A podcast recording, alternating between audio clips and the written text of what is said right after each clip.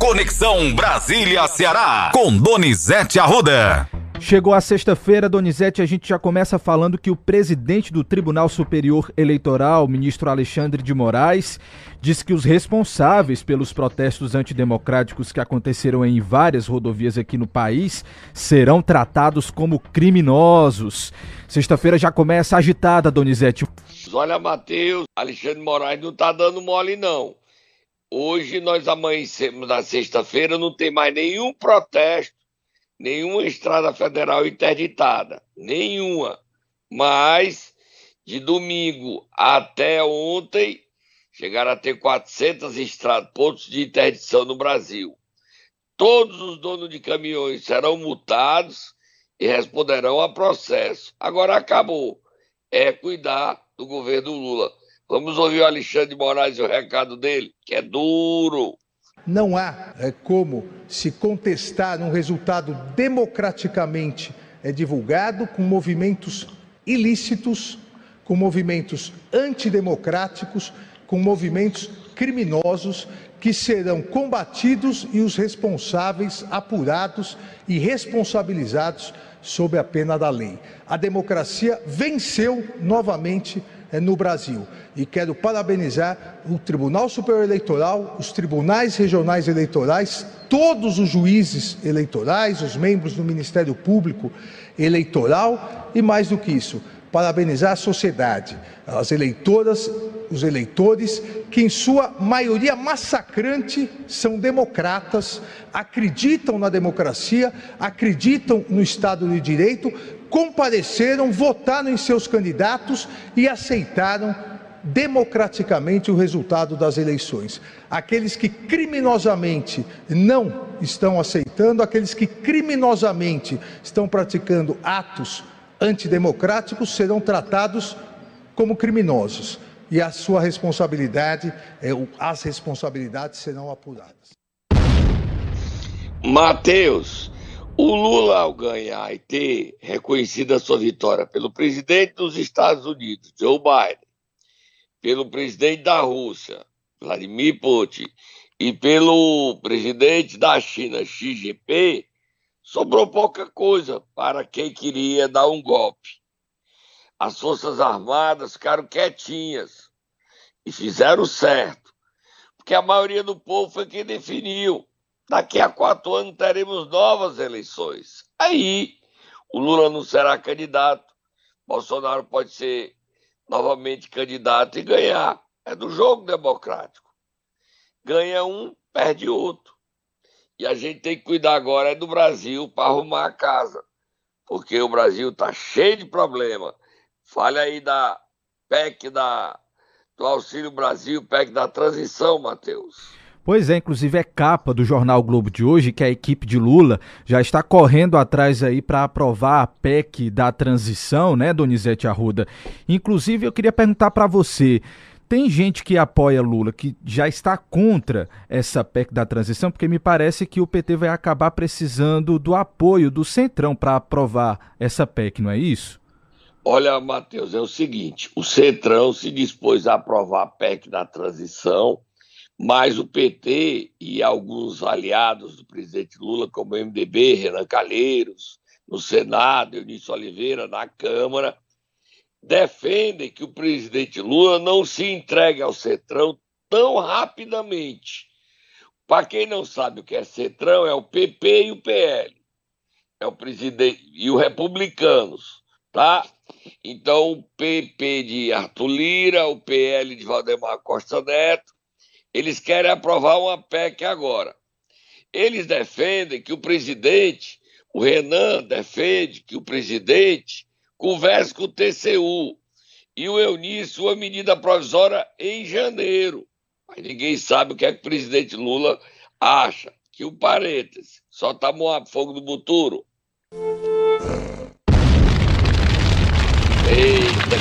Que o operador dormiu agora no ponto. Tava, ele tá com inveja do Lula. O Lula não dormiu, não, tá acordado lá na praia de Porto Seguro, na Bahia. Ele tá lá. Você sabia, Matheus?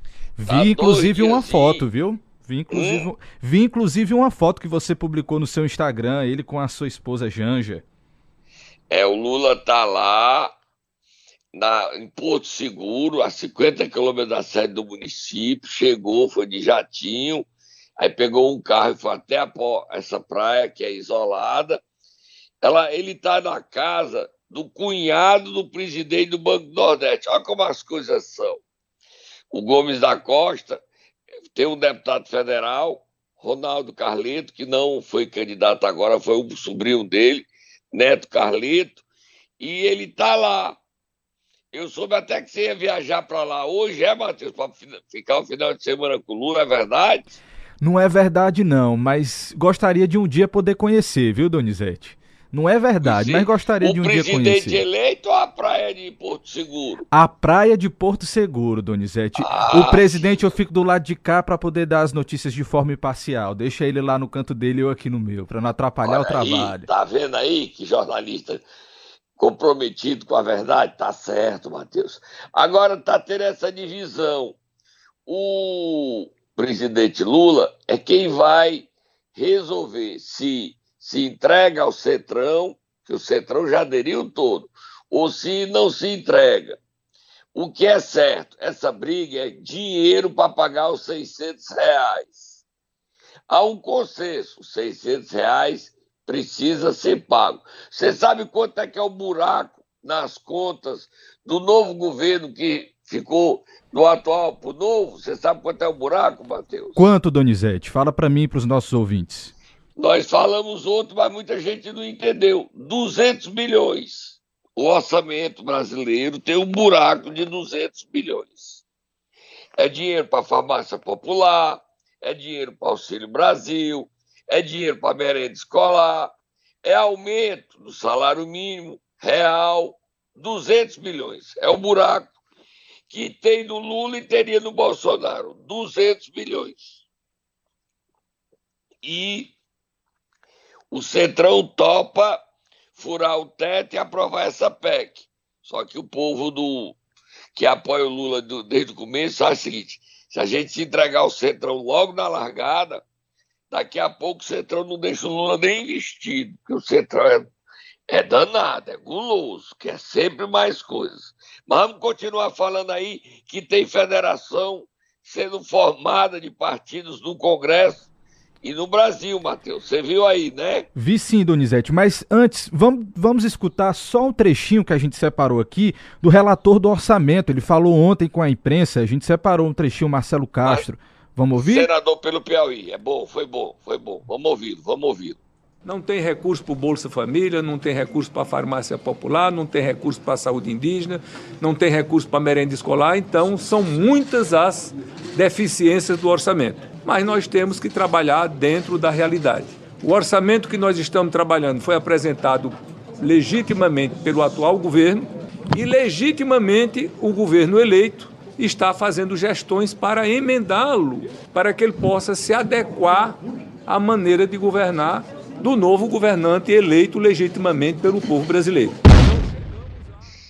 Você viu aí, né, que da história é minha, não viu, Matheus? Exatamente, Donizete. Aqui a gente mostra tudo, conta e prova. O dinheiro. Agora, o Lula está com problema, o Bolsonaro também teria esse problema. A verdade aparece, gente, do lado e do outro. Não precisa a gente ter lado. A gente tem que mostrar os fatos para você tirar suas conclusões. Não tem dinheiro e o Lula está com a mão na cabeça. Hoje não, que hoje ele está na praia. Ontem, hoje, amanhã, até sábado. Ele volta para casa sábado cedo, que ele vai para o Egito viajar para a COP, COP 27, que é a história da, do tempo e do meio ambiente. Agora, ele, por conta da vitória dele, está tendo federações. A primeira federação que está sendo formada, Matheus, solta Moab, Fogo do Muturo. A Moab é o seguinte: a federação é está se tornando um só partido. MDB, PSDB, Cidadania e Podemos. Repetindo, está se tornando federação. Bem adiantado. MDB, PSDB, Cidadania e também querendo aderir, Podemos. Quatro partidos. No Ceará, o MDB teria. Hoje tem o Eunício, passaria a ter o PSDB de Tasso Gereissati, o Cidadania de Alexandre Pereira e o Podemos de Eduardo Girão e Gleidson Bezerra, prefeito de Juazeiro do Norte. Quatro partidos. Podemos é um que ainda não está 100%. Eles querem se unir e há um quinto partido querendo fazer parte dessa união, mas não sei se vai entrar na federação. É União Brasil. E aí, MDB, Podemos, PSDB, mais o Cidadania, União Brasil, PSD de Kassab, juntamente com PT, PCdoB, PV, Rede, querem se unir para ter um candidato à presidência da Câmara. E também formar a base do governo Lula. O PSD de Gilberto Kassab já colocou na mesa suas exigências. Uma, que é ministério, cargos. Segunda exigência, quer que o presidente trate bem o governo de São Paulo, o governo de Sergipe e a prefeitura do Rio. E terceiro, terceiro, quer diálogo permanente para o presidente Lula com o PSD, ocupando espaços para futuras eleições. O jogo está sendo jogado. O presidente Jair Bolsonaro está ficando só, que até o PL de Valdemar Costa Neto, o presidente, também está negociando com Lula. O PP também. E Arthur Lira está jogando, porque quer ser reeleito. E se dispõe a aprovar a PEC da transição e está ali o PP de Arthur Lira e de Ciro Nogueira e o PL de Valdemar Costa Neto. A democracia é assim mesmo, Matheus. O que ganha tem que negociar, o que perde sai de cena e espera um pouquinho para fazer oposição, fazer críticas, porque a, não deu tempo ainda criticar, porque nem já assumiu. Mas o Brasil tem esse buraco. 200 milhões no orçamento para o ano que vem é grana demais.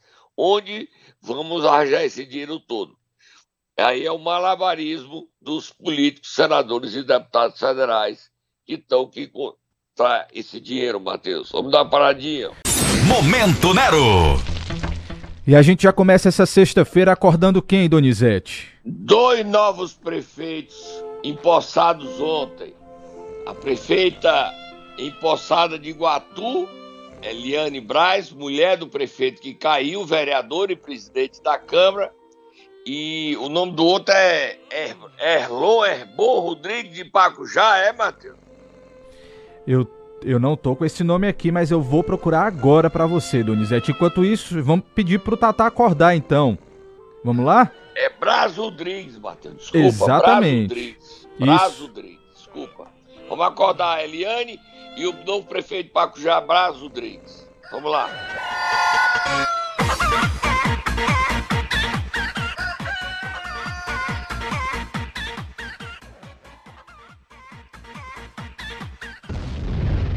Olha, Matheus, o TRE confirmou a cassação do prefeito e do vice de Iguatu, Edinaldo Lavô e seu vice Frank, e cassação do prefeito de Pacujá, Raimundo Rodrigues e seu vice José Silva de Abreu. Eles foram cassados e interinamente assumiram a prefeitura de Iguatu e de Pacujá os presidentes da Câmara, Eliane Braz e Braz Rodrigues. Não sei se esse Zé Rodrigues, prefeito, e esse presidente da Câmara tem algum vínculo familiar. No Iguatu, a Eliane é a esposa do prefeito que caiu. A dúvida e o prazo. Em Iguatu, precisa ser eleito um novo presidente, como também em Pacujá. O mandato de Brás e Eliane é até o dia 31 de dezembro. O novo presidente da Câmara é quem assumirá a prefeitura até novas eleições, tanto no Iguatu quanto em Pacujá. Há um problema. Qual é o problema? É que a eleição até o dia 31 de dezembro é direta, tanto em Pacujá quanto em Iguatu. Se passar do dia 31 de dezembro, a eleição é indireta, só votam os vereadores. Assim, o TRE precisa definir se dá para fazer eleição em Iguatu e Pacujá até o dia 31 de dezembro. Qual foi a data escolhida? Dia 11 de dezembro mais ou menos dia 11 de dezembro. E não é nem 11, é 12 de, é 11 de dezembro, sim, dia 11 de dezembro. Segundo domingo de dezembro, dia 11. Essa é a definição. Nesse caso, teremos eleição direta. O eleitor vai à urna para votar dia 11 de dezembro, em Pacujá, ou, e em Iguatu. Se a eleição não acontecer nessa data, acontece em janeiro, fevereiro ou março, mas aí votam os vereadores e escolhem. Eliane Braz, prefeita de Iguatu, só fica no cargo até o dia 31, porque no dia 1 assume o novo presidente da Câmara e assume também a prefeitura. Ela não pode ser reeleita. A situação do Brasil eu não conheço, Estou tentando apurar. A gente promete semana que vem definir se ele pode ser reeleito. Eliane, não. Acredito que ele também não. O ideal era que o TRE colocasse votação no dia 11 de dezembro e se resolve tudo, né, Matheus? E o eleitor, num voto, escolhe o novo prefeito de Iguatu e o novo prefeito de Pacujá. Vira a página, Matheus. Donizete, vamos virar a página agora às 7 horas e 39 minutos, correndo porque tem muita informação. Teve uma operação é, com respeito a investigações da morte do vereador Franzé do hospital, não é isso? Teve ontem em Horizonte, em Fortaleza e em Beberibe. 15 mandados de busca e apreensão e uma de prisão. Só quem era para ser preso, com prisão preventiva, já está preso. É o executor do Franzé do hospital. E o crime, ele está preso, é o Fábio de Souza, Fábio Araújo de Souza, ele está preso e agora ele não sai mais. A polícia soltou uma informação, mas não deu os locais onde ela foi fazer blitz.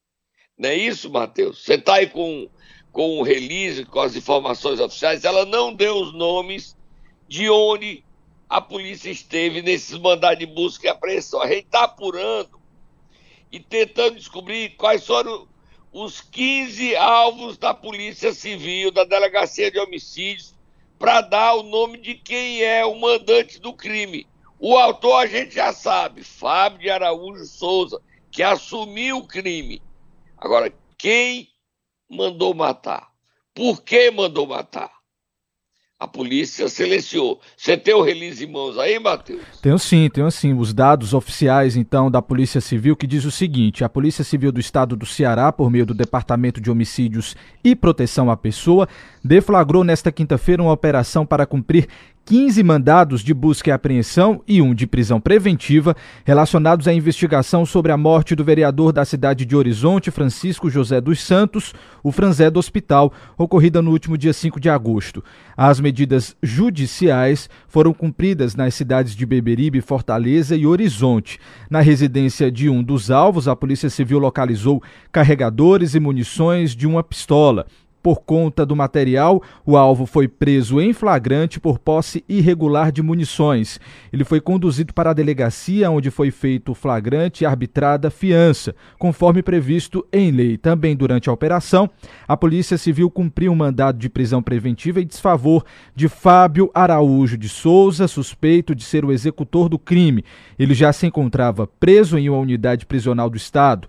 Mais detalhes do trabalho policial não puderam ser divulgados nessa nota oficial, Donizete, para preservar a investigação que está em andamento e devido o caso também ocorrer em segredo de justiça. É, mas é, a gente quer saber quem é que foi preso, né, Matheus? A gente tentou todo jeito, mas a polícia se trancou. E quem é que foi preso? Quem é que teve arma em casa que foi preso? Arma mantida de modo ilegal. Quem foi preso nessa operação em Horizonte? Quem, Matheus? Ninguém sabe. E a lista dos 15? 15 mandados. Um dos 15 foi preso. Quem é essa lista completa? É gente demais envolvida nesse crime, gente. É impressionante. Mas nós estamos investigando, tá? Não se preocupe não que a gente está investigando. Tem o problema do segredo de justiça nós somos proibidos de divulgar. Mas nós consegue furar. Não é possível que a gente não consiga. Vira a página, Matheus. A gente consegue. Vamos mudar um pouquinho de assunto e vamos para o litoral leste do estado, vamos para Aracati. Ainda está rolando aquela história do empréstimo da prefeitura, a Câmara dos Deputados. Como é que está essa situação? Não, não tem Câmara de Deputados, não. Ô, oh, Câmara, Câmara de Vereadores, municipal. perdão, Câmara Municipal de Vereadores. Acalme, você está indo longe. É a Câmara de Vereadores que não quer emprestar dinheiro porque a prefeitura está endividada, já deve 70 e o Bismarck quer mais 30. Aí o presidente da Câmara devolveu o empréstimo e ontem houve uma reunião com o promotor do município. Promotor do município de falando sobre o empréstimo. Seis vereadores foram discutir. Vamos ouvir o promotor do município. É uma preocupação que a Câmara Municipal e o próprio Ministério Público aqui do Estado de Ceará tem com relação ao endividamento público, né, com relação aos empréstimos que a Prefeitura de Aracati está, está tomando. Já tiveram outros dois empréstimos também que a, a Prefeitura é, tomou é, com órgãos, com instituições financeiras, que nós também atuamos, então esse, esse, essa, terceira, essa terceira rodada de, de empréstimos também estamos atuando, então, e é sempre importante a gente atender a todos, principalmente os, os representantes aí do povo, porque às vezes é, existe uma situação muito de da gente pensar somente na ponta, mas gente, às vezes a gente não pensa na parte de meio, vamos assim dizer, né, que é exatamente o dinheiro. Como é que como é que está sendo gerido o dinheiro da sociedade, da, da população. Então, essa é uma, essa é uma preocupação com grande a né? com a transparência do, do, dinheiro, como é que esse dinheiro está sendo empregado, se está sendo empregado da forma correta. Nós já encaminhamos informações com relação a esse possível empréstimo, né, porque ele não foi ainda tomado. Então, é ainda uma existe apenas uma, uma possibilidade desse empréstimo. Ele foi encaminhado para a Câmara Municipal. O presidente da Câmara acabou de me informar que foi devolvido para a prefeitura. Promotor Edilson é de Jesus, tá? Promotor Edilson de Jesus. Isso, Edilson de Jesus. E o caso lá está indo, assim, é impressionante como o Bismarck está endividando o município e comprometendo as futuras administrações. Ele só falta dois anos, já estamos terminando o ano esse, e dois anos mais 30 milhões. Quer dizer, é complicado, prefeito. Tome cuidado dessa questão de empréstimo. Precisa explicar direitinho ao povo para onde é que esse dinheiro está indo. Vira a página, Matheus. Temos um novo governador no Ceará, né, Matheus? Temos novo governador no Ceará. E, por favor, quem é, Donizete? Conta para os nossos ouvintes. É, o Cariri está chegando ao poder por poucos dias, mas chegou. O Cariri e o Ceará têm um novo governador, Fernando Santana. E eu explico por quê. O Camilo saiu para ser candidato, foi eleito senador. Assumiu o governo, Isolda Sela. O vice dela é o presidente da Assembleia, Evandro Leitão. Aí o que aconteceu? A governadora Isolda está viajando para a COP27 no Egito. O presidente da Assembleia, Evandro Leitão, também viajou para descansar uma semana. E não só viajou, como para dar uma chance ao seu vice, Fernando Santana, de ser governador do Ceará. Então, durante a viagem da governadora Isolda Sela ao Egito, o governador do Ceará será Fernando Santana, o Cariri no poder, durante uma semana. Você sabia disso, Matheus? Fernando Santana está assumindo o governo, assume hoje, assume amanhã, Aí ele está assumindo com a viagem da governadora Isolda. O Evandro já viajou para fora do Brasil para poder permitir que o Fernando fique no seu lugar. E o Cariri tem o novo governador por uma semana. Teve o Camilo, agora é a Isolda, que é da Zona Norte. A partir de 1 de janeiro é o Elmano, que é aqui do maciço do Baturité, que fez política em Fortaleza, mas nessa interinidade o Cariri volta a ter governador. Fernando Santana, os parabéns para ele, é o governador até o, a volta da governadora do Egito, onde foi discutir, vai, e vai se encontrar com Lula lá. Quer dizer, a chance dela conversar, porque o Lula não está querendo tirar os senadores do PT do Senado, porque está precisando de base. Então cresce a cotação de Isolda Sela para ser ministra da Educação. O Fernando Haddad, que foi ministro de Lula da Educação, não gostaria de voltar para a educação. Pode ser aproveitado em outro ministério, certo? Então, Fernando Santana, vice-presidente da Assembleia, no exercício da presidência, está assumindo o governo do Estado com a viagem da governadora Isolda Sela. Vira a página, Matheus. Já que a gente está falando novamente nessa transição de governos, é, Donizete, quem também está na cena pública e na cena política nessas tratativas é o deputado José Guimarães, não é isso? É um dos principais interlocutores do presidente eleito Lula. E ele conversou com o presidente da Câmara, é, o líder do Centrão, Arthur Lira. Guimarães, são, o Lula está jogando de um lado e do outro para construir a aprovação é, da PEC da transição ou outra alternativa para pagar os 600 reais na linha de frente. Tá, José Guimarães? Vamos ouvi-lo em entrevista à Globo News. A nossa conversa com o presidente Arthur Lira foi no sentido de buscar abrir o diálogo para construir a transição aqui na Câmara. Nesse diálogo com o presidente Arthur Lira, nós discutimos a pauta daqui até o final de dezembro, a votação do orçamento e, evidentemente, as questões que são prioridades para o novo governo, como, por exemplo, o novo Bolsa Família, a questão do reajuste do salário mínimo, esses pontos que estão no programa de reconstrução que foi vitorioso nas urnas. Foi uma reunião muito produtiva. Que, que eu deduzo dessa reunião? Primeiro, a abertura do diálogo. Segundo, a disposição do presidente Arthur Lira de conversar e estabelecer a parceria da transição. Guimarães está na linha de frente. Ele como representante do PT. Agora, se ele vai ocupar cargos, só o futuro dirá. Mas que ele está cumprindo missão de Lula, tá.